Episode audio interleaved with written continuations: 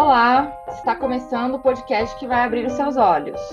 Eu sou a Aline Hack, a operadora do direito que adora problematizar. Estamos na campanha dos 16 dias de ativismo pelo fim da violência contra as mulheres e meninas, uma mobilização anual praticada por diversos atores da sociedade civil engajados nesse enfrentamento. O Olhares Podcast criou a ação representada pela hashtag Ativismo na Web, que será divulgada durante toda a campanha e convida usuárias e usuários de internet para participarem com o objetivo de sensibilizar, conscientizar e mobilizar a internet a respeito da violência sofrida por mulheres e meninas. Com a nossa campanha Ativismo na Web, oferecemos informações para você, ouvinte. Entender, denunciar, acolher e proteger mulheres e meninas contra a violência. E nesse episódio nós falaremos sobre denúncia. Para isso convidamos mulheres do app Mete a Colher e do coletivo Deixa Limpaz, que fazem ativismo na web. Por favor, se apresentem. Olá, pessoal, tudo bom? Eu sou Renata Albertin, como a Aline já falou. É, eu faço parte do, do aplicativo Mete a Colher, que na verdade é uma rede colaborativa que ajuda mulheres que vivem violência doméstica. É, através do app, a gente faz uma conexão entre as mulheres que precisam de ajuda para sair de alguma situação de violência dentro de casa ou com um parceiro, com outras mulheres que desejam ajudar de forma voluntária. Então essa conexão rola através do app e a gente está nessa estrada já tem, vai fazer já três anos. E também. Oi, eu sou Manuela Ruda. Eu faço parte do coletivo Deixa Ela em Paz, que é um coletivo feminista que faz intervenções urbanas é, além disso, a gente também faz atividades de formação e é, atua online, né, tentando fazer essa, essa ligação entre o universo offline e as possibilidades que a internet traz para as ativistas feministas hoje. Né? Então, o nosso trabalho ele é feito no sentido de é, aproximar mulheres, as mulheres do feminismo, muitas vezes mulheres que não necessariamente já têm um contato com o feminismo, e também de prover, de certa forma, é, técnicas e maneiras e possibilidades de intervenção urbana feminista para mulheres que queiram ocupar as ruas com as pautas feministas. E juntos começamos mais um Olhares Podcast. Quando nós buscamos falar sobre denúncias, nós precisamos refletir a respeito do sentido da palavra denunciar. Denunciar, conforme o dicionário, significa apontar alguém como um autor de crime, delatar, indicar e revelar. Para o feminismo, denunciar vai muito além do que dizer quem é o criminoso. E nesse episódio nós falaremos sobre isso. É, para começar, vamos falar de uma denúncia formal. Briga de marido e mulher, a gente mete a colher ou não? Nesse sentido, é importante a gente falar um pouco sobre a questão do Disque 180 e esses métodos de denúncia que o aplicativo Mete a Colher faz. Então, explica para a gente, Renata, o que, que é o aplicativo. Explica para as pessoas como é que funciona um aplicativo, quais são os instrumentos que essas mulheres têm para estar tá denunciando suas violências? É, o aplicativo, ele veio, né, ele chegou com a necessidade da gente suprir é, algumas demandas que a gente foi percebendo das próprias mulheres que sofriam violência doméstica. É, por exemplo, faz parte desse processo de, de, um, de, uma relação abusiva, de um ciclo de violência doméstica, a mulher está desamparada, a mulher está sozinha, ela não tem com quem contar, com, com quem conversar. É, outra questão muito importante é que, infelizmente, nós mulheres, a gente não sabe muito bem os nossos é, direitos, né? A gente tem uma lei Maria da Penha, que é uma lei super recente, que tem apenas é, 13 anos. Então, assim, de fato, para a gente ter alguns conhecimentos, né, para a gente chegar numa delegacia e exigir que algumas coisas sejam feitas da forma correta, pelo menos como manda a lei, é, a gente precisa ter esse conhecimento para a gente exigir que ele seja de fato feito. É, e outras coisas é, por exemplo, como uma mulher que sofre violência doméstica, se ela é dependente financeiramente do companheiro, é mais difícil dela romper aquela situação porque ela não tem grana, então ela não vai conseguir é, sair de casa, por exemplo, ela não vai conseguir ter muitas atitudes porque, infelizmente, a gente precisa de dinheiro para viver também. É, então, o app, a gente foi percebendo que existia esses problemas, né? E o app, ele, ele, ele tem a, a, a o, o, o objetivo de fazer, de fato, essas conexões. Né? Uma mulher que entra no app, ela pode escrever lá um pedido de ajuda dela, ah, eu estou passando por essa situação, meu marido é, ele, ele me trata mal, ele, ele fica jogando na cara que paga as coisas em casa, não sei o quê. Então, através do app, ela vai encontrar mulheres que podem escutar ela, né? Então, ela vai desabafar, ela vai contar o problema dela, porque geralmente ela tem ou vergonha de contar para as amigas, ou então a família e amigas também já não dão um, um, apoio que ela de fato precisa. Então, através do web, a gente acredita que as mulheres elas começam ali a conversar e começam a dar um, um apoio, é, entre aspas, emocional, né? Tipo, é, fazendo com que ela descarregue um pouco, né? Aquele, aquela, aquele trauma, aquela frustração que está dentro dela. É, um outro pedido de ajuda que nem eu falei é quando ela não sabe como fazer para ir numa delegacia fazer uma denúncia, quando o companheiro ameaça ela, por exemplo, de ficar com com a guarda das crianças, né? Alguns falam, ah, se você se separar, eu vou ficar com a guarda dos meninos, a casa vai ser minha, não sei o que vai ser meu, e você não vai ter nada. Então acaba que ela aqui no app, ela pode encontrar uma advogada, ela pode encontrar um estudante de direito que consiga dar uma orientação. É, ela pode falar, ó, oh, desculpa, mas não é bem assim. Ele não pode ficar lhe ameaçando dessa forma, porque a lei vai lhe proteger disso, disso disso. É, então acaba que deixa essa mulher um pouco mais tranquila para ir numa delegacia, né, para exigir que o direito dela seja, seja cumprido, né, que a informação para a gente é importante demais.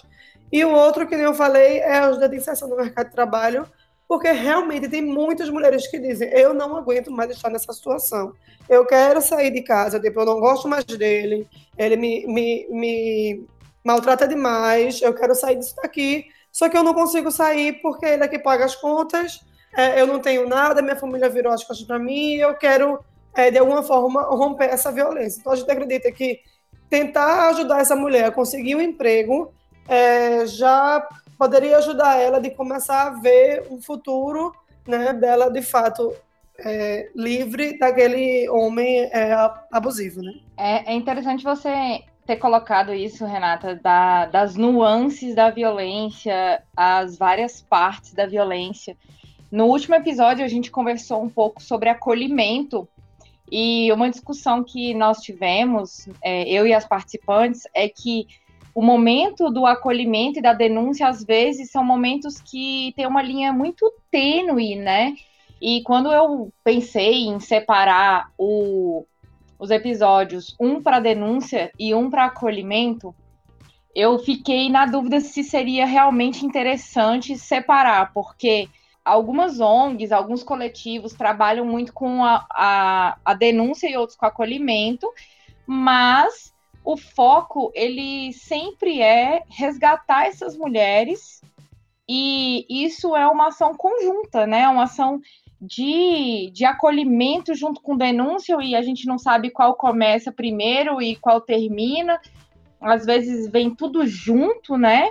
Às vezes a denúncia vem antes e o acolhimento vem depois, porque a mulher toma aquela coragem de ir lá e denunciar a pessoa, é, o agressor, né? E aí, depois disso, ela precisa de um acolhimento imediato, porque a, a, eu que trabalho com violência doméstica, eu sei bem que o momento que a mulher tem mais medo, depois que ela toma a iniciativa de, de denunciar, que ela já está de, de saco cheio, já estourou todas as possibilidades de, de ter uma vida saudável, psicologicamente saudável, esse momento entre a denúncia e o momento que sai a medida protetiva, por exemplo, isso não. Nós estamos falando de, de uma medida judicial de violência doméstica, né? Que é quando a mulher denuncia a agressão na, numa delegacia e aí o, o delegado remete esse, essa denúncia para um juiz para que ele tome uma atitude e sai uma decisão judicial com uma força para que proteja essa mulher. Esse espaço de tempo de, um, de uma coisa e outra é um momento que a mulher está numa dor, numa, num medo de, principalmente de ser morta, né? Porque ela tomou essa iniciativa e é importante ter essas pessoas que estão inseridas aí dentro do app, né, Renata? É, com certeza. Você falou uma coisa muito importante, né? A gente, eu acredito muito nessa, nessa questão de, de fazer mal. Agora, obviamente, né, eu tenho que entender é, como essa mulher está para fazer a denúncia. Porque o processo pós-denúncia, o processo denúncia, o processo é, pré-denúncia, né? São processos que ela, está com medo constantemente, ela está com uma vergonha enorme. Né? Ela tem medo, de fato, pela vida dela. Quando a gente fala medo da vida, é de, assim, o cara realmente está ameaçando ela de morte ali. Ou então ela acredita que se fizer a denúncia, né, né ir na delegacia e abrir um BO, enfim, é, a partir dali o cara vai começar a ameaçar ela de morte. Então, realmente é uma situação que ela está ali, né, tipo, tipo no, no extremo dela. E o acolhimento, eu acredito que, nessa hora ela faz toda a diferença na vida da mulher. Tanto que quando várias mulheres vêm falar com a gente, a gente é, sugere muito elas irem até o, os centros de referência, né? Aqui em Recife, por exemplo, tem o centro de referência Clarice Lispector, que é onde as mulheres são acolhidas é, de forma eles dão um apoio jurídico, emocional e de assistente social, né? Isso tem aqui em Recife, bastante no Brasil todo, tem, assim, tem em várias cidades do Brasil é, que, as, pelo menos aqui de Recife, todas as mulheres que a gente manda, elas elogiam bastante o atendimento, diz que gostou muito, que, tá, que ajuda realmente. É, eu, eu gosto de incentivar, porque como a gente sabe que essa carga da denúncia ela é muito pesada, então eu acredito que essa mulher já ir sendo acompanhada, né, pode fortalecer um pouco mais, é, mostrando para ela que de fato ela não está sozinha, né? É, uma, uma, uma do, da, das coisas que, que a gente feminista gosta de falar, né? Que tipo, uma mulher ajudar a outra não tá sozinha, porque realmente isso faz a diferença para ela. Então, no resumo, eu acho que é isso. O acolhimento ele é tão importante quanto você chegar nas vias de fato legal. E às vezes acontece, por exemplo, no app já teve situações que as mulheres elas não precisaram ir uma delegacia, né? não precisaram reportar uma, uma denúncia nem nada, mas que mesmo assim elas conseguiram se livrar daquela situação é, abusiva que ela vivia com o namorado, com o companheiro, com quem quer que seja. Então a gente fica vendo assim o quanto de fato essas conexões que a gente faz, o quanto a, ter outra pessoa para escutar, ter outra pessoa para orientar é, ajuda, porque ali a mulher passa a ter consciência que ela não está sozinha, que ela não é louca, né, que a culpa não era dela, que é muito importante a gente estar tá sempre frisando isso para as mulheres, oh, a culpa é, não é sua, né, porque elas acabam que se acham culpadas né, naquela situação. Então, como é muito complicado, assim, como é muito, é, são muitos detalhes, né, são muitas coisas, e tudo muito subjetivo, né, porque cada uma sente de uma forma, cada uma dor de uma forma, e cada uma também quer uma, uma, uma, uma coisa diferente. A gente gosta de perguntar muito. Se ela disser, eu quero fazer uma denúncia, e ok, então a partir de agora nós vamos ver quais caminhos você deve, seria interessante seguir para fazer a denúncia. Não, eu só quero me separar. Então a gente vai ver a partir de agora qual caminho seria bom para você se separar. Né? É muito importante também saber o que a mulher quer nessa situação. É importante enfatizar né, que a violência contra a mulher ela acontece nos âmbitos mais diversos da nossa vivência como mulheres. Né? Então, ela acontece dentro de casa, ela acontece, acontece fora de casa, ela acontece no trabalho, ela acontece é, no, no, ambiente onde você estuda, enfim. Então, eu acho que é, dentro desse, dessa leitura né, sobre o, que o papel das denúncias formais, eu acho que é muito importante a gente pensar que é, por um lado, é, é, é, essencial, é crucial que essa violência que acontece dentro das paredes da casa, que inclusive é o, é o local que é, é muito contraditório, né? Às vezes, às, às, vezes a gente tem a noção de que a rua é um ambiente perigoso para a mulher e a gente do deixa faz muito essa defesa de que da disputa pelo espaço público, sabe? Da disputa da rua e da, da possibilidade das mulheres ocuparem o espaço público é, como sujeitos de direito mesmo, como pessoas que têm direito a andar pela rua, fazer o que quiser, é, no, no horário que quiser, da maneira como lhe convém, porém é no ambiente doméstico que é, a maior parte das mulheres sofre violências gravíssimas, né? Inclusive quando você pensa em termos de feminicídio, né? São os companheiros ou ex-companheiros a maioria do, do, em número dos responsáveis pelos feminicídios, né? Então é muito importante a gente ter a dimensão de que é preciso que a violência doméstica e a violência sofrida pelas mulheres nesse contexto de intimidade, né, do lar da casa, é preciso que esse, essas violências elas ultrapassem, elas extrapolem essas paredes, né? Então é, é importante, as denúncias formais elas não são importantes apenas para é, que a mulher, é, que, que, a pessoa, que o, o, agressor seja punido, né? Isso é extremamente importante, claro. Mas para além desse aspecto, é importante considerar também é, a importância de, de que essa, essa é, esse tipo de violência deixe de ser é, um tabu no sentido de, de ser de se conversar sobre isso, né? É, a gente sabe quantas mulheres sofrem violências e passam anos sofrendo violências e muitas vezes ninguém sabe, né? A gente sabe também que justamente o que Renata comentava, a vergonha é um, é um fator muito presente, né? Então, é, ainda se tem uma concepção de que a mulher, de certa forma, é, pode é, ter falhado em alguma coisa ou ser culpada. Então ela, ela mesmo sente vergonha, sente vergonha de estar presa naquela relação, de não conseguir sair, né? Então é muito importante a gente entender que esse componente de trazer para a visibilidade, trazer, ultrapassar o, as paredes da casa, né? Ele é importante não só para a própria vítima, não só em termos de é, buscar uma resposta judicial é, para o que o agressor fez, né? Mas ela é importante no sentido de gerar políticas públicas que se direcionem à violência contra a mulher. Ela é importante também no sentido de é, fortalecer as outras mulheres que ainda não tiveram essa tomada de decisão e precisam entender que existem mecanismos, existem é, dispositivos institucionais do governo e da justiça para acolher essas mulheres, além do acolhimento que concordo plenamente com Renata é essencial, do acolhimento entre as mulheres, né, que garanta é, a possibilidade de que elas tenham essa força mesmo e tenham essa, essa esse enfrentamento diante de, de uma questão que é tão complicada e que para muitas mulheres tocam num lugar de muita vulnerabilidade, né? Porque é, abala, às vezes, a, a, a própria configuração da, da, vida, de onde se mora, do que, né? Porque, inclusive, um das, dos pontos em que a, a violência contra a mulher se expressa demais é justamente nessa, é, nessa na questão econômica, né? Na, na dependência econômica a que muitas mulheres acabam sendo submetidas nesses contextos de violência, né? Então, acho que a denúncia formal tem um papel fundamental, né? E acho que um, a gente pode aqui refletir sobre vários aspectos, né, em que essa, essas denúncias são importantes, mas eu acredito muito que essa, essa extrapolação das violências domésticas, né, para o âmbito mais público, né, no sentido de que é, não só que ninguém mete a colher, no sentido de ah, briga entre marido e mulher, ninguém mete a colher, mas sempre, sempre foi tratado como um, um assunto em que é, que deveria. Roupa suja se lava em casa, né? Aquela coisa que os problemas que acontecem em casa devem ser resolvidos em casa. E, cada, e a gente sabe que isso é muito conveniente, em algum nível, né, para o lado do agressor. Né? É muito pouco conveniente para a vítima que seja.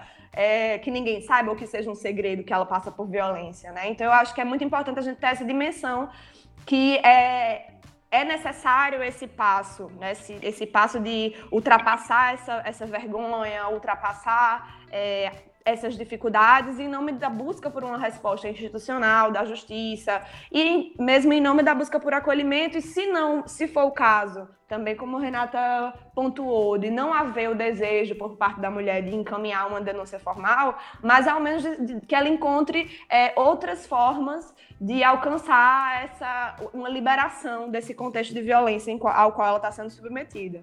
É interessante você pontuar isso, Manuela, porque essa é a atuação mesmo do coletivo Deixa Limpaz, né?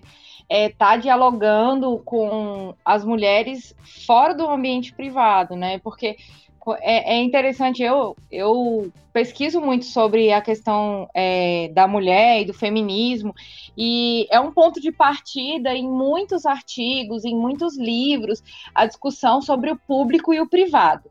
Ah, que a mulher ela foi colocada dentro do ambiente privado, e isso atrapalhou ela, condicionou. É, tira a mulher do contexto de que mulher não é uma mulher, não é uma mulher pública, que ela não tem uma necessidade pública, que ela não não pode ocupar espaços públicos, né? E você mencionou muito essa questão da busca, a busca pelo acolhimento e, o, e o, essa busca, ela pode ser ali um, uma amiga, ela pode ser ali um grupo de mulheres, ela pode ser uma, um órgão, um, uma, um, um sistema assistencialista, algo institucionalizado pelo governo, mas também podem ser vários coletivos. E o Deixa Eu Limpar, ele é um coletivo que, é, que faz esse diálogo, né? Que faz esse, que promove essa informação para que as mulheres busquem, né? Me diz um pouco assim sobre o coletivo, qual é a ação de vocês, como é que vocês estão dialogando, porque tudo é denúncia no fim das contas. A, a partir do momento que a gente abre a nossa boca para dizer como nós somos tratados, nós não estamos satisfeitos como é, o mercado de trabalho insere a mulher, como é, essa questão da, da violência privada, ela deve ser tratada de uma forma mais ampla e acolhedora. Tudo isso é denúncia. Nós estamos abrindo nossa boca para falar. Esse podcast aqui é um canal de denúncia eterno, porque a gente está a todo momento falando como o feminismo está tra tá tratando é, as questões das mulheres, como as mulheres estão é, se mobilizando então eu queria, é, Manuela, que você explicasse como é que o coletivo Deixa Limpar tem atuado dentro do feminismo para promover isso, para falar, para acolher, para denunciar. É, o Deixa Limpar é, começou em 2015, aí é, contemporâneo do, do Mete Acolher também, né? Acho que a gente surgiu mais ou menos na mesma época, inclusive a gente se conheceu como movimento, assim como grupos feministas, é, quando a gente estava fazendo campanha de crowdfunding, né, de financiamento coletivo para alguns projetos nossos.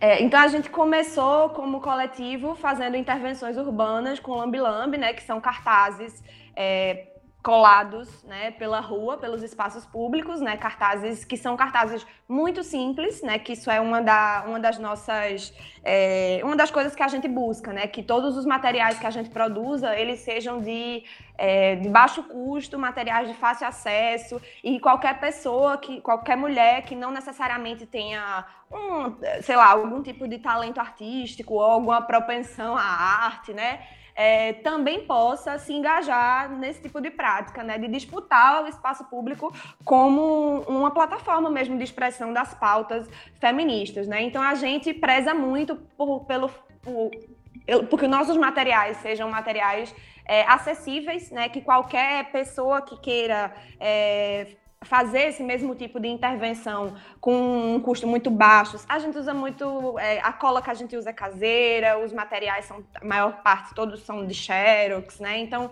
são realmente materiais que é, permitem que a gente traga esses, essas expressões para a rua sem demandar é, muito, muito esforço de quem está fazendo, né? Então a gente trabalha muito é, pensando, por um lado, o que, o que a gente está colocando na rua de discurso, né? Em termos de pauta feminista, em termos de necessidade de, de, de trazer a visibilidade de certas questões, né? Que, é, por um lado, são questões que não são tratadas é, por todos os grupos sociais, por todas as classes sociais ou por todas as pessoas com um envolvimento maior ou menor com o feminismo e com as causas feministas.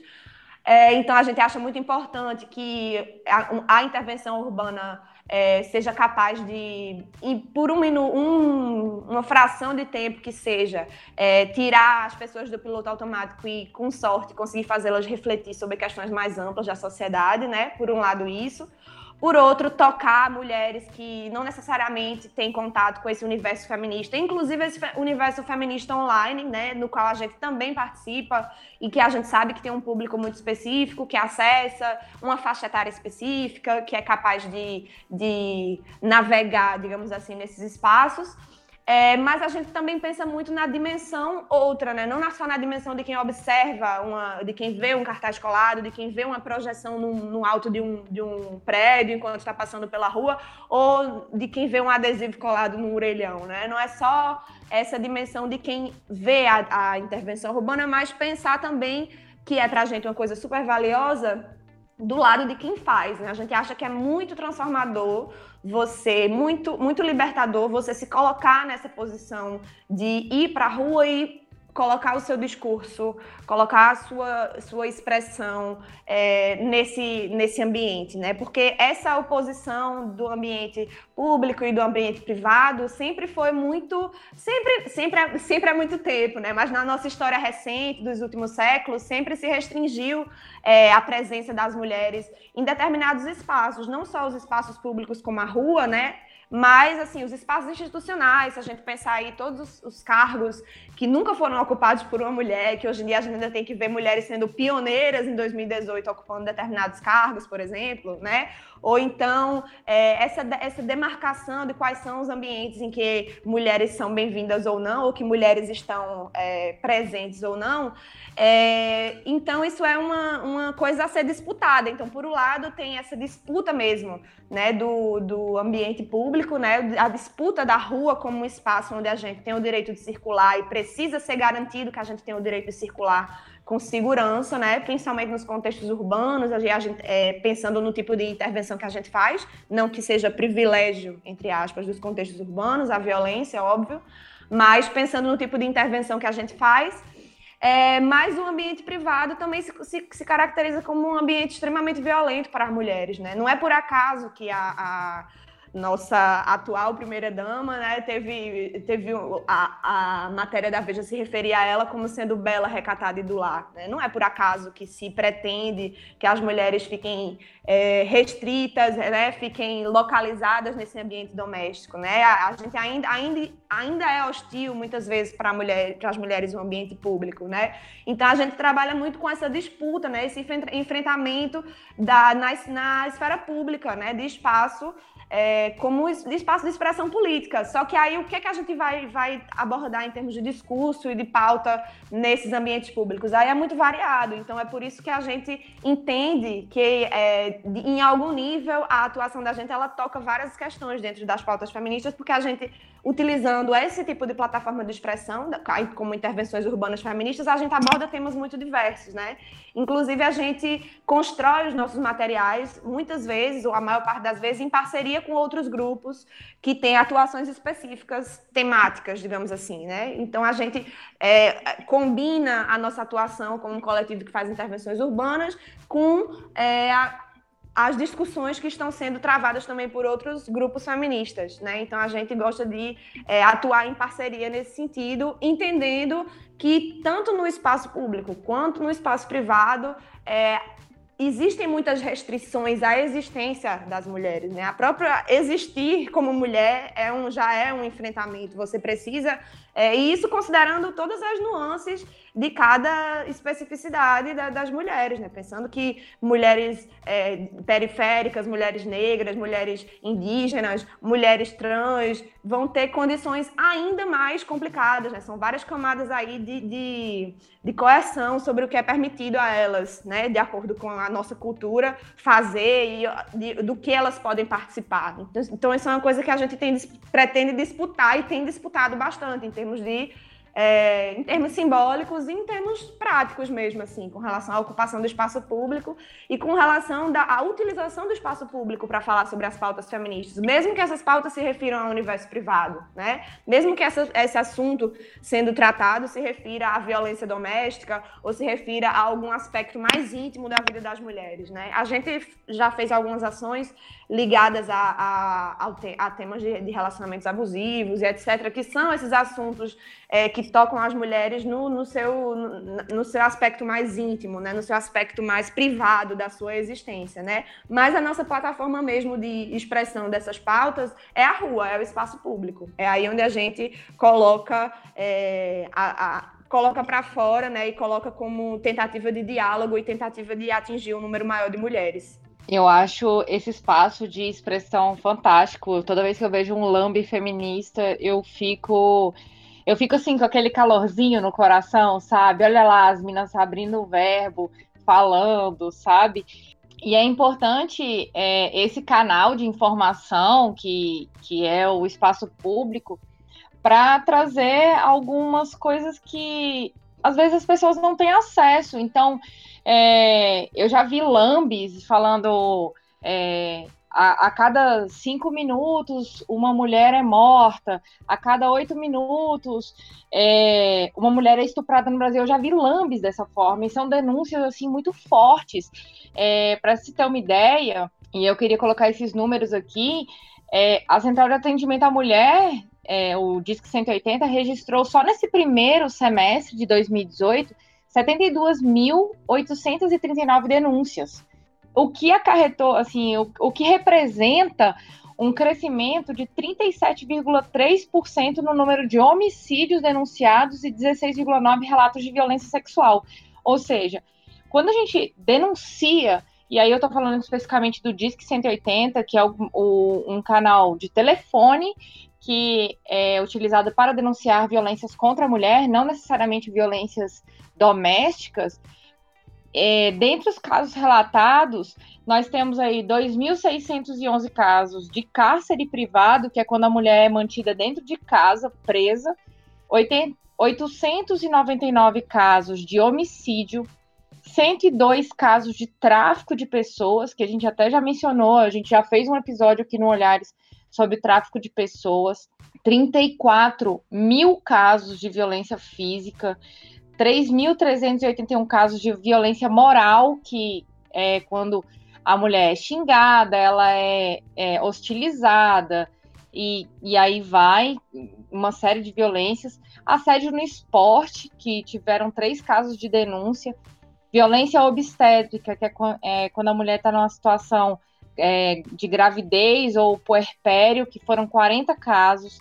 Violência psicológica, 24.378 casos, que reflete muito o que a Renata trouxe de, da necessidade dessas mulheres terem com quem elas conversarem, sabe? A violência psicológica acarreta danos é, imensuráveis na vida de uma mulher. Violência sexual de 5.978 casos e violência patrimonial, que é a questão também que a Renata já mencionou, que é o cara falar que vai deixar a mulher sem nenhum dinheiro, que vai, vai levar tudo, que vai se separar e ela vai ficar na sarjeta, foram 1.447 casos. Então, a gente abrir esses canais de denúncia e de percepção sobre a sociedade, de sensibilização, de quebra de paradigmas, é importante para denunciar os casos de violência contra as mulheres. E isso no âmbito total, né, no âmbito mais amplo possível. Renata, vocês no app Mete a Colher, vocês não recebem só denúncias de casos de violência doméstica, né? Ou tem, é, é, tem outros casos de violência, não tem? Com certeza tem. É, apesar, assim, que a gente foca muito na violência doméstica, porque até a nossa comunicação ela é muito voltada para a violência doméstica. O Metacolher, enquanto empresa hoje, enquanto é, projeto, né, a gente está começando a ampliar, de fato, o discurso. Né? Acho que a partir do ano que vem a gente já vai começar a trabalhar também muito um discurso de violência no ambiente de trabalho, que a gente está querendo também começar a furar essa bolha para a gente tentar fazer com que as mulheres que já têm, né, tipo, o seu poder econômico no ambiente de trabalho ela consiga ter condições de, de ir aumentando e chegando a, a, a lugar de liderança, né? A gente começar a fomentar esse lado, esse empoderamento econômico da mulher né? no, no ambiente de trabalho. Então, a gente acredita que para isso, para que isso aconteça, a gente precisa ajudar as mulheres a resolver os assédios que sofrem no ambiente de trabalho e tudo mais. É, a gente recebe vários tipos de denúncia, vários tipos de casos. Mas, como eu falei, como a gente é muito focada na violência doméstica, obviamente, 90% dos casos está relacionado à violência doméstica.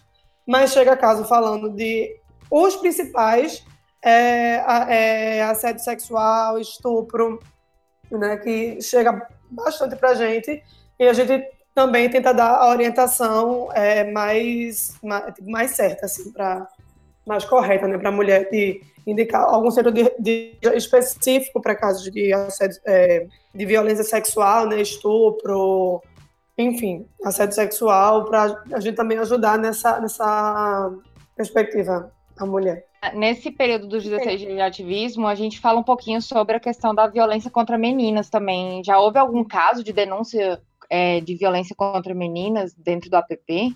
Não, assim, é, já teve um que foi uma mãe, né, que vinha, veio falar que sofria violência doméstica e depois ela percebeu que o filho também estava sofrendo violência sexual por parte do pai. Então ela queria saber como, como resolver essa questão e a gente orientou ela para ela ir. Mas assim, ela, ela até já tinha ido né, nos, nos locais corretos, só que infelizmente acontece, né? Tipo, um tempo demora mais do que a pessoa gostaria. Isso é péssimo porque acaba que as pessoas vão ficando desestimuladas, né, para seguir com aquela denúncia, porque demora tanto para chegar para ter o primeiro atendimento, então às vezes, infelizmente, isso acontece. É, mas assim, chegou o caso mais específico disso, não chega tanto de, de violência contra meninas, não, assim. Mas eu acho que é muito por conta que nem eu falei, né? Como nossa comunicação ela está muito voltada para um, um, um, tipo de violência, né? Um dos tipos de violência e, e também para um público que é um público mais velho, pelo menos a partir dos 18 anos. A gente vê que a gente atende muito bem meninas de 18 a 40 anos é, na rede social, assim como um todo, né, no Facebook, de curtir, de compartilhar as informações, mas a gente percebe que também já é um outro público, é um público que já vem, sei lá, a partir dos 24 anos aos 50, 60 anos, falar com a gente no inbox para conversar, que acontece muito também, né? No, no Facebook a gente Diariamente recebe mensagens das mulheres, a gente responde a todas. É, não deixa de responder nenhum. Eu acredito, eu acho que eu já até perdi a conta, mas eu acredito que eu já conversei com mais de duas mil mulheres. É, isso é, é interessante e é importante para o Metacolher, porque aí a gente vai começando também a identificar quais são os maiores problemas, onde estão os maiores gargalos, né? A gente começa a entender quais são os desejos da, da mulher, o que é que ela quer, quais são as maiores dúvidas delas, e assim a gente consegue criar novos, novas comunicações para, ou então novas, é, gerar novas informações para a gente fazer com que essas mulheres, elas, é, porque assim, para a gente informação é tudo. A gente acredita que se a gente falar lá, que tipo, de vez em quando a gente faz umas postagens, falando da Lei Maria da Penha, né? Chegou na delegacia, o que é que faz, o que é que a Lei Maria da Penha protege, o que é que isso, tipo, a gente sai explicando tudo, e aí começa depois a falar sobre a característica de um relacionamento abusivo, né? Aí fala do ciclo da violência doméstica. Então a gente acaba que as mulheres elas já vêm, elas, elas, elas falam assim de vez em quando, nossa, eu vi esse post aqui, eu percebi que eu estou sofrendo é, violência com meu companheiro, tipo, ele está sendo abusivo comigo, e começa a explicar, e a gente começa a conversar com ela para ela se entender melhor né, nesse, nesse lugar e o que é que pode ser feito para aquilo ali romper, né, para romper aquele ciclo violento que ela está se passando. Então vai muito por aí também. E no quesito das meninas para o coletivo Deixa Ela em Paz, porque eu fico pensando também, é, Manuela, você me corrige se eu estiver errada, mas os lambis, eles são uma linguagem jovem, né? Você vê pessoas que, estão inseridas num contexto mais é, de uma geração daí dos seus 40, 50 anos, algumas até veem os lambis como não como intervenções públicas, não como é, um espaço de fala, mas como é, sei lá, dilapidação do patrimônio público, alguma coisa assim. E, e a gente vê que essas formas de, de expressão são formas de expressão que é, pessoas mais jovens é, estão inseridas contextualmente, assim, eu acho, né? Eu vejo que as minhas amigas mais, jovem, mais jovens gostam mais é, desse tipo de intervenção, ou elas, elas enxergam como uma forma de uma forma de denúncia é, contra ações do Estado, uma forma de protesto mais eficaz. Você acha que o, o, público mais jovem, as mulheres mais jovens, aderem mais à questão dos lambes essas intervenções públicas? Ou isso é coisa da minha cabeça, assim? É, eu acho que tem, tem esse componente, certamente. Então, deixa eu tentar destrinchar um pouco, né? Eu acho que um desafio de quem se propõe, no nosso caso, quem tem uma preocupação de poder dialogar com um público amplo, de mulheres que sejam diferentes, que tenham visões de mundo, vivências mesmo, é, origem, classe social, orientação sexual e, e faixa etária diferentes.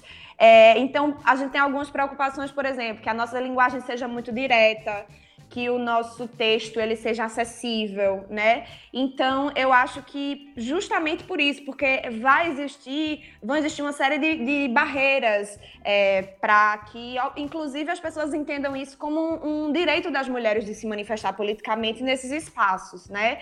É, a gente compreende que realmente vai ter gente que vai ver é, aquilo como uma é, uma sei lá, algum tipo de, de dano ao, ao, patrimônio público e etc. Mas tem umas coisas importantes para a gente considerar. Primeiro é que dificilmente essa compreensão ela acontece quando a gente é bombardeado o tempo inteiro por publicidade no nosso campo visual, né? Então a gente tem o nosso campo visual invadido o tempo inteiro por na parada de ônibus, dentro do, do transporte público, na rua, nos outdoors, em todos os lugares a gente está se deparando com mensagens que é, que são mensagens publicitárias que nos é, induzem ou incentivam ou estimulam a consumir. E aí a gente entende que esse espaço público precisa ser disputado também por outros tipos de narrativa, outros tipos de narrativa que não são necessariamente ligados a esse universo do consumo. Então também tem esse componente para nós de dizer que a rua não é só um espaço. É, primeiro, não precisa ser um espaço higienizado de, de, de é, de expressão né, da, da população.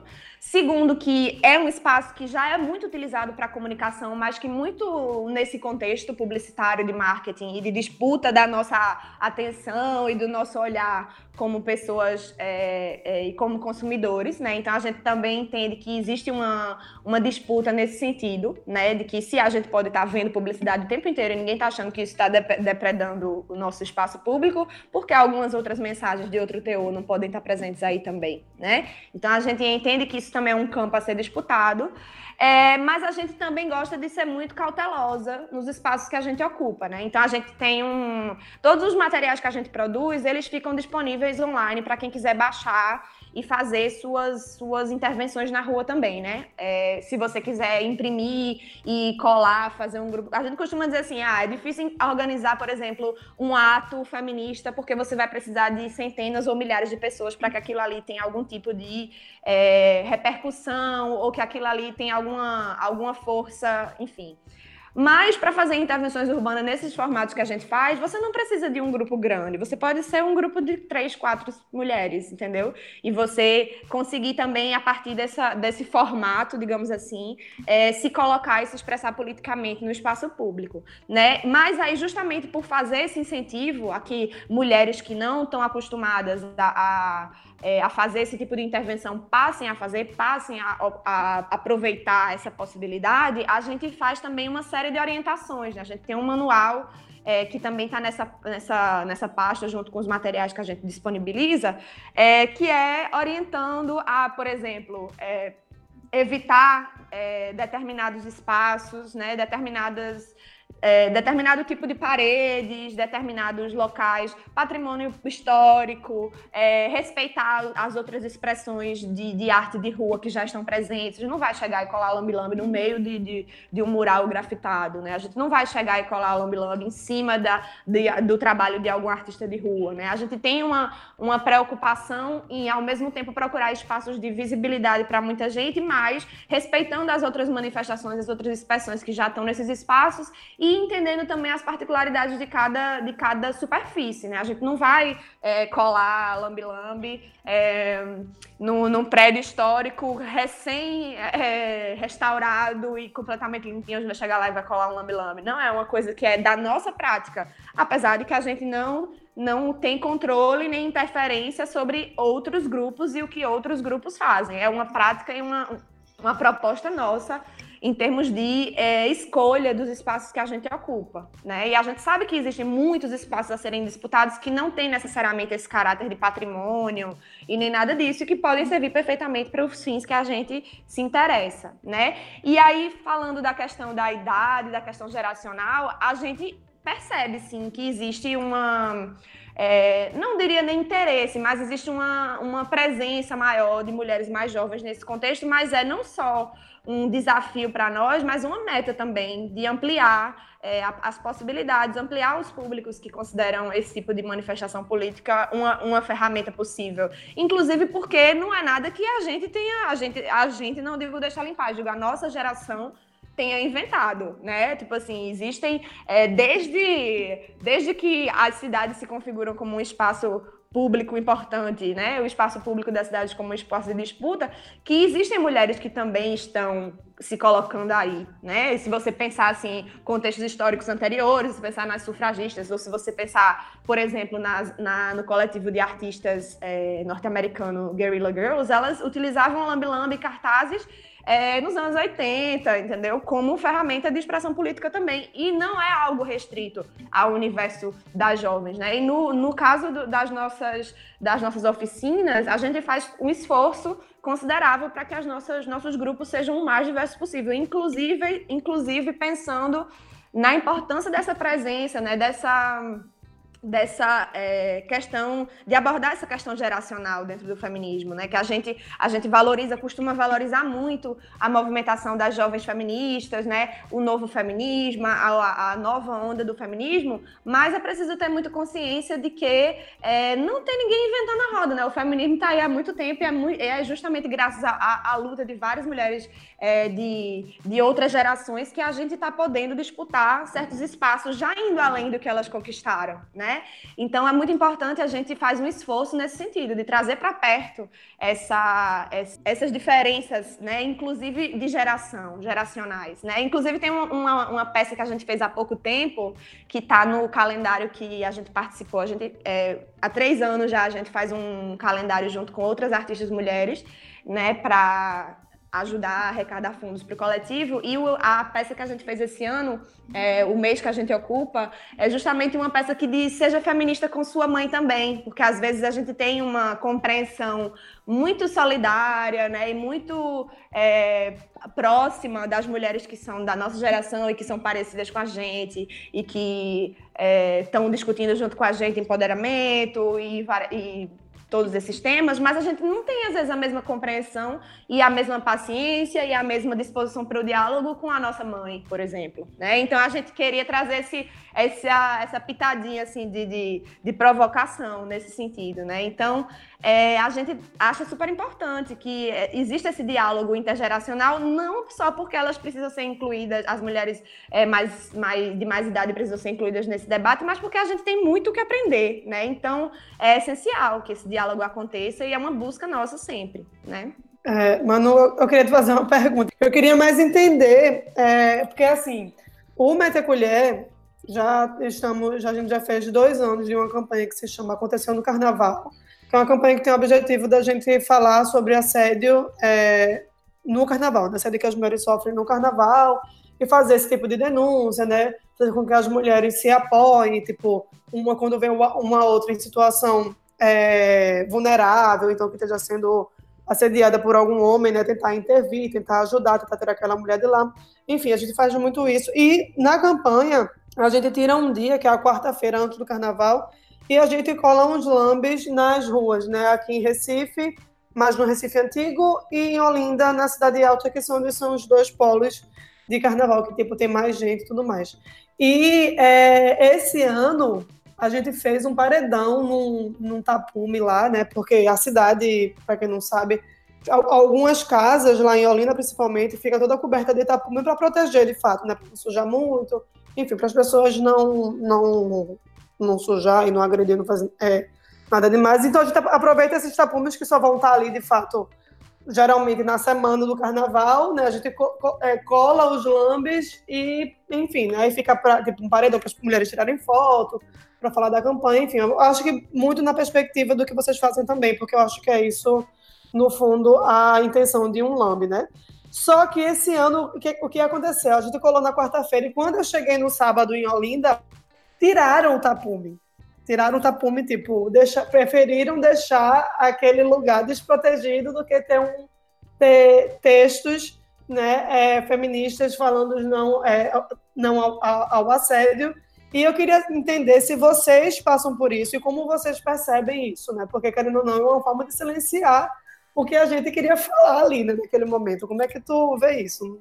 É uma pergunta mesmo que tinha curiosidade. Renata, é, eu lembro demais dessas campanhas de vocês, maravilhosas. A gente acompanhou também. Inclusive, um desses dias, eu não lembro se foi em 2017, acredito que sim, mas isso aí, detalhe. A gente também estava no Recife Antigo colando, próximo a vocês, lambi-lambi da gente também.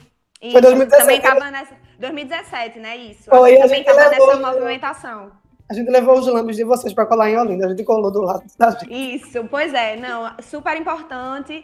É um tema, é um, um, momento que a gente também faz questão de se mobilizar. Esse ano a gente também fez uma campanha nesse, nesse mesmo caminho, porém, ao invés de, de tocar no sentido de trazer depoimentos, a gente queria convocar a uma parceria entre as mulheres, de meio que uma ficar de olho na outra, porque a gente sabe que muitas vezes a gente está em situação de vulnerabilidade e acaba sendo vítima de violência é, por causa disso, né? Porque as pessoas acham que porque você está no carnaval, porque você bebeu, porque você, enfim, está é, tá suscetível a passar por determinadas situações. E aí eu acho que tem muito a ver, as duas abordagens se, se complementam. E eu acho isso massa, porque nenhuma campanha ela dá conta de todas as, todas as nuances das violências que a gente sofre, né? Então eu acho massa que tenha vários coletivos fazendo ações com diferentes, diferentes temas, ou pelo menos temas que vão se complementando para dar conta do que é o enfrentamento que a gente tem que fazer contra a violência. Né? Mas com relação a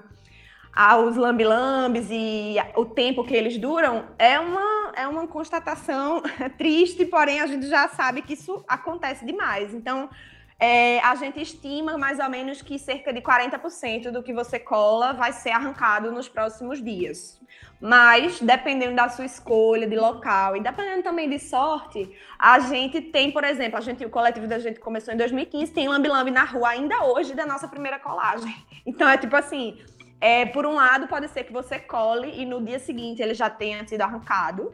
Por outro lado, pode ser que dependendo do lugar que você escolha, por isso que é tão interessante, tão importante também a gente observar a cidade com mais atenção. Quando você começa a fazer intervenção urbana também, você passa a reparar melhor, pô, esse muro aqui é maravilhoso, esse muro aqui daria, tem uma circulação enorme de pessoas e poderia servir para uma intervenção, né? Ou então, pô, se eu colar aqui, ninguém vai arrancar. Ou então, pô, aqui tudo que se cola é arrancado, então não adianta colar aqui, né? A gente vai aos poucos entendendo melhor os ambientes, né? É, Tapume também é um espaço ótimo para colar, mas também está su tá sujeito, como todos os outros lugares, é, a, essa efemeridade, né? Ao fato de que pode ser não só arrancado, como o lambi-lambi pode, o próprio tapume pode ser removido, como foi no caso de vocês.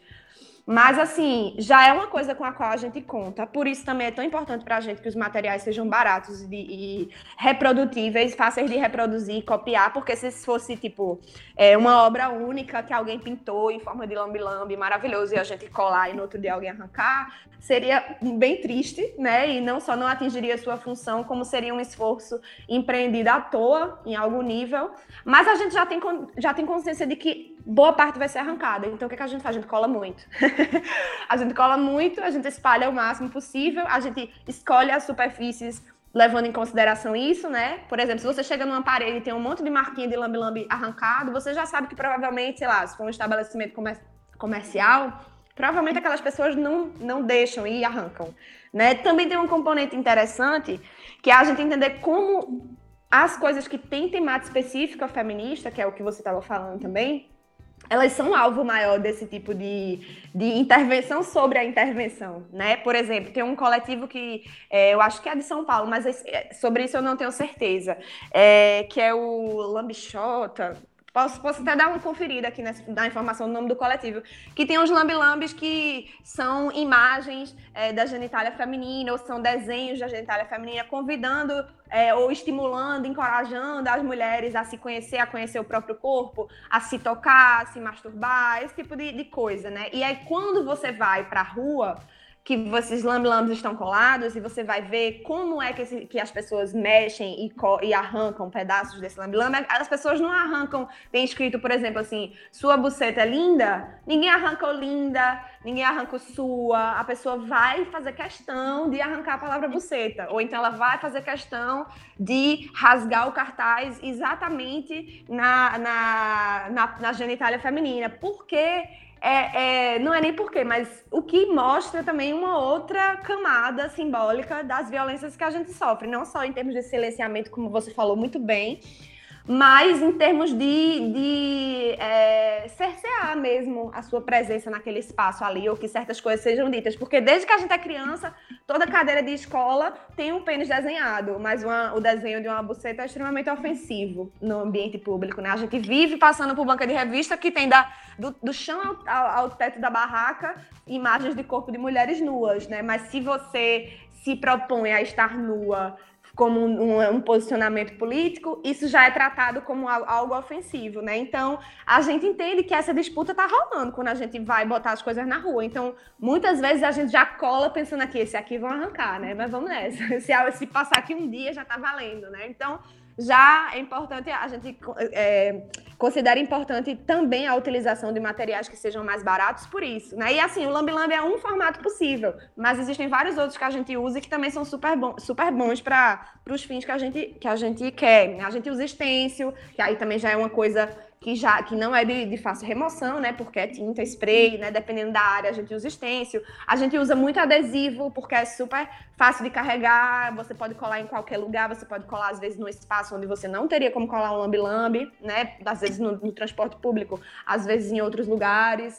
É, a gente usa também bastante projeção, porque permite que a gente ocupe grandes espaços de, em termos de dimensão, é, sem causar absolutamente nenhum dano né, ao patrimônio e, ao mesmo mesmo tempo, o custo, assim, obviamente, uma vez que você tem um projetor, aquele custo é quase nenhum, né? Uma vez que você, ou que você arranja emprestado um projetor, você ocupa determinados espaços, consegue muita visibilidade sem custo, nem custo de impressão, né?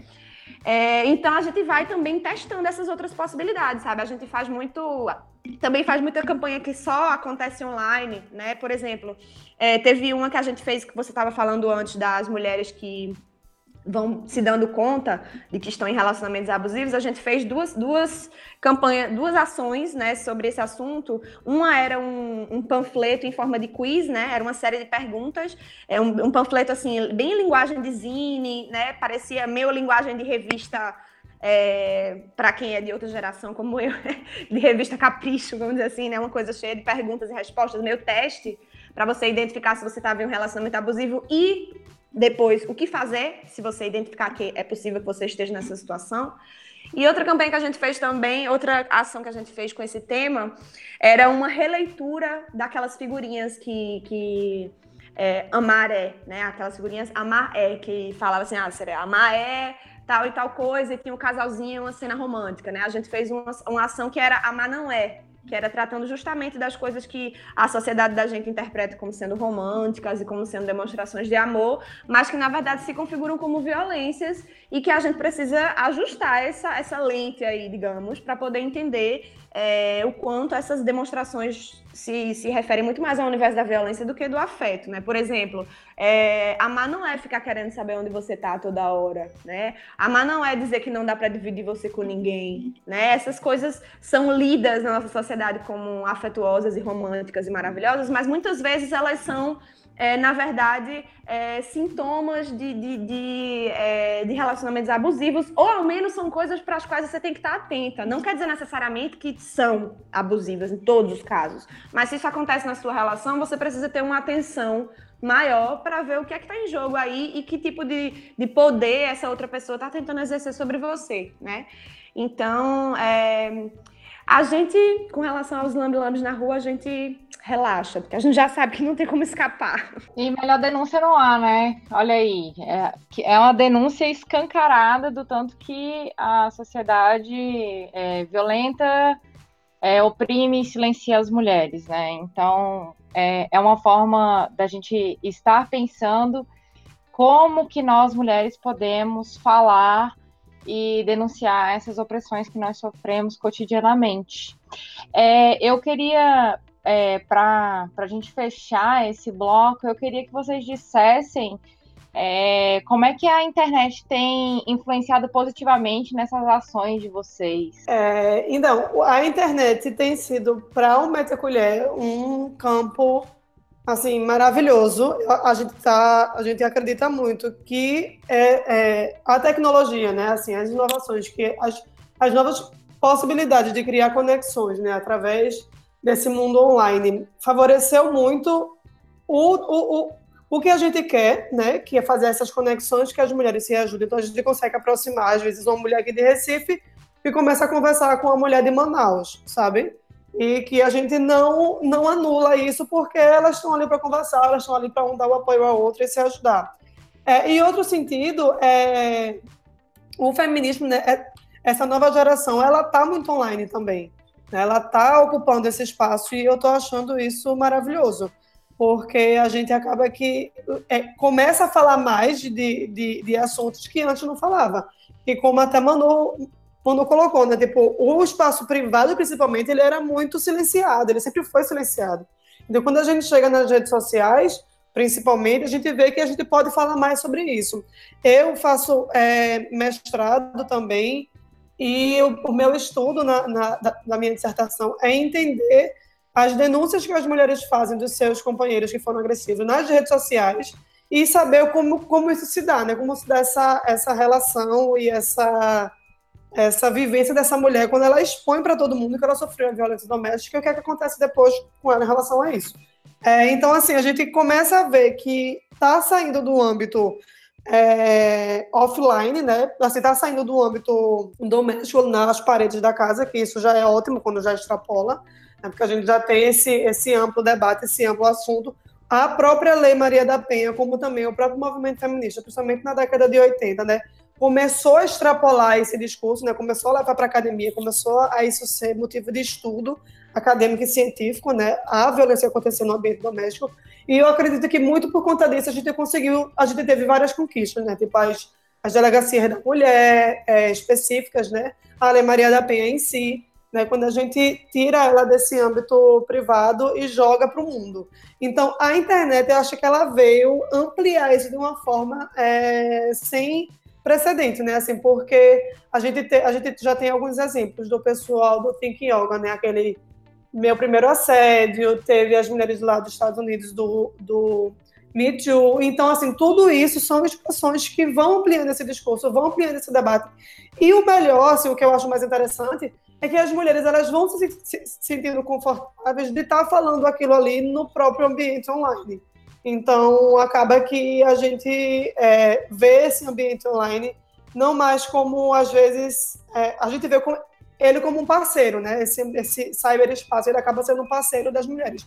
Agora, obviamente que a gente não pode esquecer da importância né, da, da luta de base, né, das mulheres que estão, é, que eu gosto de falar assim, no front mesmo de batalha, que estão lá exigindo por mais leis, exigindo para que políticas públicas sejam efetivadas, para que novas políticas públicas sejam feitas, né, porque isso aí eu acho que ele vai um pouco além desse ambiente é, online, né, esse cyberespaço, mas eu acredito muito que o ambiente digital ele está pelo menos no, tipo, se falar minimamente de uma forma positiva, eu acho que ele está levando esse discurso para as pessoas que antes não tinham tanto, tanto contato com, com isso. Eu acredito que isso é super importante.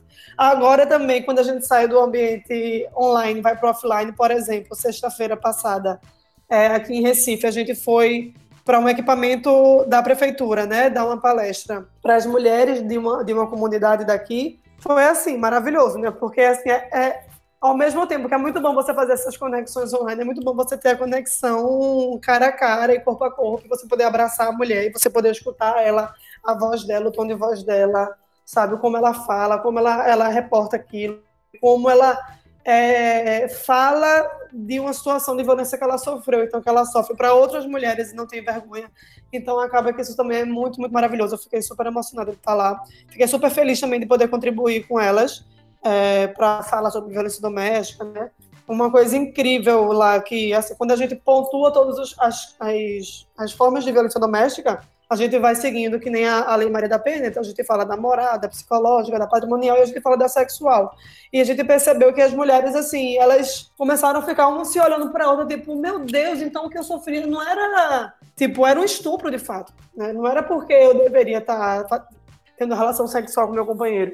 Era um estupro, porque de fato eu não queria, e elas contaram de relatos de gravidez que não estava planejada, que não queria, e que teve que permanecer porque né, tem a questão social do aborto, tem também um outro tema super importante de, de, se falar, que é o aborto, né? É, para além da questão do, do assédio é, sexual. Então, é muito importante quando a gente consegue também chegar junto, né? Tá mais perto, carne a carne mesmo, para a gente poder conversar de um outro, enfim, de, uma outro, de um outro patamar. É, voltando para a pergunta central, eu amo a internet e o, é, o, o que ela pode fazer né, para conectar pessoas. É, para a gente, é, o fato de atuar online permite que a gente tenha uma, um, atinja é, um, um, território, digamos assim, muitíssimo maior do que a gente imaginava que ia acontecer quando a gente pela primeira vez colocou a colocar lambi-lambi na rua. A gente não imaginava nunca que tantas mulheres de realidades e locais tão diferentes fossem se sentir identificados com o que a gente propunha e fossem não só se identificar e curtir a página, mas fossem isso fosse se traduzir também em intervenções na rua, né? Então, a partir de, do momento que a gente disponibilizou nossos materiais online, que as pessoas começaram efetivamente a colar é, em cidades onde a gente nunca esteve, como grupo, ou às vezes até como pessoa física, entre aspas, digamos assim, como, como é, mulheres nesses lugares onde a gente nunca foi, e lá tem intervenções com os nossos cartazes, com os nossos lambi-lambis, é, não só é super é, importante para a gente saber que existe essa identificação por parte de mulheres que a gente nem sequer conhece, mas a internet também permitiu não só que essas pessoas tivessem acesso ao nosso grupo, mas que a gente também acessasse essas intervenções, porque as pessoas compartilham imagens, as pessoas compartilham é, fotografias dessas imagens, registros dessas colagens em cidades, em lugares que a gente nunca foi, né? Então é super, é, super importante para a gente essa conexão que é, vai além do, do universo digital, né, que é super importante que as pessoas acabem chegando a conhecer o coletivo e o trabalho que a gente faz nesse universo online, mas que se ultrapasse essa, esse contexto né, das redes é, e, e, que isso se extrapole para o universo da vida concreta, digamos assim, né, da vida fora dos ambientes digitais. Né? Então, eu concordo com Renata muito, acho que é um, no sentido de, de ver muita potencialidade no que esses espaços oferecem e reconheço também ao mesmo tempo é, os desafios que nos são colocados, porque a gente tem, é, por exemplo, nós temos páginas no Facebook, nós temos é, é perfis no Instagram, né? E toda a nossa dinâmica de, de compartilhamento de conteúdo acaba também muito, é, muito influenciada ou muito, é, às vezes até restringida mesmo pelo, pela pelas políticas dessas, dessas corporações, né? Como é que o Facebook direciona certos conteúdos ou restringe a, a, o alcance de certos conteúdos e a gente, como movimento feminista que quer alcançar muita gente, acaba em algum nível tendo que se adequar e negociar, entre aspas, essas, essa, essa disputa desse espaço, né? Que tem tanto potencial, mas que, afinal de contas, pertence a uma, a uma corporação que utiliza aquele, aquela, aquelas possibilidades ali de acordo com seus próprios interesses econômicos econômicos, né? Então, assim, a gente faz publicações, prepara textos, pesquisa, cria imagens e cria peças e criações e cria coisas, mas a gente tem que ter muita consciência de que a gente não pode estar totalmente dependente desses universos porque eles são necessariamente construídos de acordo com a lógica é, da lógica do, econômica do interesse dessas corporações, né? Então, a gente tem que entender que é essencial que a gente tenha esse outro lado, como o Renato estava falando, da atuação no front, da atuação cara a cara, e do espaço real, né? Não, não que o que a gente faz pela internet não seja real, mas do espaço concreto e físico, é, onde a gente precisa também estar tá presente, né? Então, eu acho que para todos os coletivos que utilizam esse tipo de plataforma como local de divulgação e de compartilhamento de informação e de conteúdo, é, esses interesses dessas corporações também se apresentam como um desafio, né? Isso sem a gente, isso ainda sem a gente entrar na questão da segurança digital, né, das ativistas e do, do que a gente compartilha nas páginas, que eu acho que é um desafio que vai se colocar com muita força para nós, principalmente a partir do ano que vem, a partir da, do, do mandato de Bolsonaro. Né? Eu acho que a gente está é, num, num, momento super crítico, né, em que a gente, como ativista, precisa entender muito mais sobre segurança digital, falando da nossa parte e pensando também em vários outros grupos que às, às vezes a gente não reflete tanto quanto deveria sobre as nossas vulnerabilidades no contexto digital. Né? E aí eu acho que é importante a gente buscar outros caminhos também que não dependam necessariamente dessas plataformas e que possam ser capazes de garantir que a gente forme essas relações, essas conexões com as mulheres, independente é, da independente do alcance que uma publicação que a gente faça vai ter no Facebook. Foi bem interessante você mencionar sobre essa questão da segurança digital, porque isso é um assunto que está dentro da campanha do ativismo na web. Vai sair um episódio sobre segurança digital. Já estou aqui cantando, cantando jogada mais para frente aqui, cantando as cartas. É, então não percam aí os próximos episódios depois desse episódio maravilhoso que a gente construiu aqui.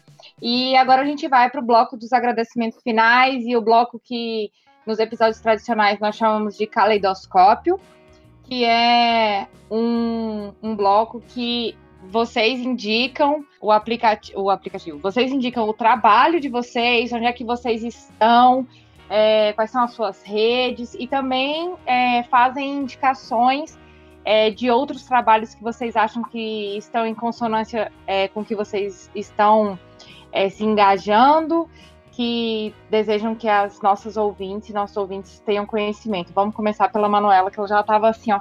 Vai, Manu. É, bom, Primeiro eu queria agradecer, né, a Aline, né, e a pessoal aí do, do podcast é, pelo convite, né, a Renata também por ter feito esse link entre nós para a nossa participação, né. É, queria contar brevemente sobre o projeto que a gente está executando no momento, né, que já está indo para a sua quinta e última edição, mas que ainda vai dar para mais pessoas participarem, que é o Circuito de Enfrentamento Urbano para Mulheres, é o CEL para Mulheres, é, que são laboratórios criativos né, de intervenção urbana feminista que a gente está fazendo em várias cidades do Brasil, uma em cada região do país. É, a gente já foi para Vitória, no Espírito Santo, já foi para Curitiba, já foi para Brasília, já foi para João Pessoa, né? E a, gente ainda vai para a região norte nos próximos meses, provavelmente nos primeiros meses de 2019, né? Então a gente é, abre inscrições gratuitas para mulheres que queiram participar do nosso laboratório e a gente chega na cidade, passa um, três dias fazendo dois dias de oficina, três dias de oficina. É, para criar, juntamente com essas mulheres, intervenções urbanas e aplicar nessas cidades, né, abordando os temas que as mulheres do, do, local considerem que são mais relevantes, né, então essas inscrições são gratuitas, né, a gente conseguiu financiar essas oficinas é, através de financiamento coletivo, né, através de, de um crowdfunding, e aí é, o Céu para Mulheres vai ter a sua próxima edição nos próximos meses e vai ser na região norte. Aí as informações sobre isso e sobre todas as nossas ações, sobre a nossa atuação estão na nossa página do Facebook, né, que é Deixa Ela em Paz, né? facebook.com.br Deixa Ela em Paz. É, a gente também divulga tudo pelo nosso perfil no Instagram, que é Deixa Ela em Paz também. e os nossos materiais gráficos, todos disponíveis para quem quiser imprimir e colar, o manual de instruções de colagem, receita de cola caseira e todos esses tipos de, de, de, de informação sobre as coisas que a gente faz também estão disponíveis online no endereço que é tiny, barra Deixa Paz mas se esquecer esse endereço, tanto no nosso Facebook quanto no Instagram também tem esse link. Né? Então é possível acessar esses materiais para fazer colagens por aí, né, de forma autônoma, sem precisar um vínculo direto conosco, um vínculo físico direto conosco, mas de forma autônoma. É, queria dizer que os vários coletivos, poderia falar de vários, do trabalho de vários coletivos que também utilizam intervenção urbana, mas vou destacar alguns rapidamente, né? É, parceiras nossas de João Pessoa do crochê de rua, são maravilhosas, fazem, utilizam o crochê como ferramenta para trazer não só temas feministas, mas para dar uma dimensão mais lúdica e mais é, orgânica, digamos assim, à cidade, fazendo intervenções com crochê, né? Também tem é, as meninas do Velcro Choque, que fazem um trabalho super legal, uns lambi-lambi super interessantes com temática lésbica, que são muito bons. Tem o Lambi Buceta, esse outro projeto que eu tinha comentado no, no, no bloco anterior. E também tem outro coletivo aqui do Rio de Janeiro que se chama Feminicidade, que também faz uns lambi-lambi super interessantes, contando a história das mulheres de algumas mulheres e publicando seus retratos, né? Então, é, rapidamente, assim, para pensar alguns coletivos que atuam é, fazendo intervenção urbana, claro que existem muitos outros, cada vez mais, e fora as artistas mesmo que utilizam, ah, afrografiteiras, um grupo super importante da grafiteira Pamela Castro, aqui do Rio de Janeiro, que oferece oficinas de grafite voltadas especialmente para as mulheres negras, né? Então, tem muita gente que tá, já está já tá nessa nessa, nesse coro, né, de aproveitar o espaço público como plataforma de expressão política. E nós somos mais um grupo que está aí também nessa mesma nessa mesma pegada, né? Então, acho que tem muita gente e justamente por serem coletivos que têm sempre esses perfis online, seja no Facebook, seja no Instagram, daí você consegue acompanhar o trabalho é, que esses coletivos estão realizando. É, eu queria agradecer né, o convite de você, Aline, para participar do podcast. Eu já tinha te falado que eu seguia vocês. Seguia não, né? Sigo vocês no Twitter e já estava ligada ali em alguns podcasts e estou feliz de estar participando hoje é, aqui com vocês. E é, encontrar o Metacolher é bem simples, só é colocar app Metacolher no Facebook, no Instagram, no LinkedIn e no Twitter. Né? A gente tem essas é, quatro redes sociais, então é app Meter a Colher, sem, sem medo, bota lá, que é a gente. Você vai ver lá uma colherzinha rosinha maravilhosa. É, e para falar de. Eu vou mais seguindo uma linha de indicar algo da área da tecnologia, startup, enfim. É, tem o, o app Frida, que no caso é free, de livre, né, em inglês da, né, Frida, que é um app da Prefeitura do Recife, até que tem o objetivo de as mulheres é, colocarem um PIN, né, onde foi assediado, o que aconteceu, e lá também tem uma lista do que fazer, se, é, se, se sofrer um assédio, onde ir, onde buscar ajuda, como fazer uma denúncia. Então, eu acho muito legal esses tipos de, de informação e de app. É, tem outro também, Nina, que é de uma colega nossa, Simoni, que está ganhando vários prêmios aí, tô super feliz. Que no caso ele, ele nasceu para ser um app, mas na verdade depois virou uma API, que é um sisteminha que vai, ela tá é, correndo atrás de parcerias com empresas de ônibus, né, que é super difícil isso, você conseguir, né, furar lá o pessoal, a, a, tipo a galera das, das empresas mesmo de ônibus, para colocar essa API em, em apps de mobilidade urbana, mais especificamente os apps voltados para atender questões de transporte público, né? É aqueles apps que fala tipo a hora que o ônibus está chegando, então ela quer, ela quer colocar essa API para também as mulheres começar a fazer a denúncia através do app no ônibus que foi é, que ela sofreu assédio, que tipo de assédio, a hora, o número do ônibus, enfim. E um outro é, coletivo que eu acho ótimo, apesar que eu não sei se elas estão paradas ou não, mas é o coletivo Afoitas, que é de Lene, uma jornalista daqui de Recife, Lene Ferreira, que ela é maravilhosa, e que fala muito da perspectiva do feminismo negro, né? Então eu acho sempre importante também é, falar disso. Então sugiro aí esses três, tá tudo nas redes sociais, corram para ver e curtir. É, eu também vou fazer uma indicação, na verdade duas. Eu vou indicar a Escola de APP, que é um projeto aqui da UNB, da professora Janara, que também é, tem como propósito é, fomentar a, a formatação, a formulação, a implementação de aplicativos, principalmente na perspectiva das meninas. Então, é, conheçam a Escola de App, é um projeto lindíssimo. Inclusive, a professora Janara está convidada aí para o Olhar, se quiser, apareça.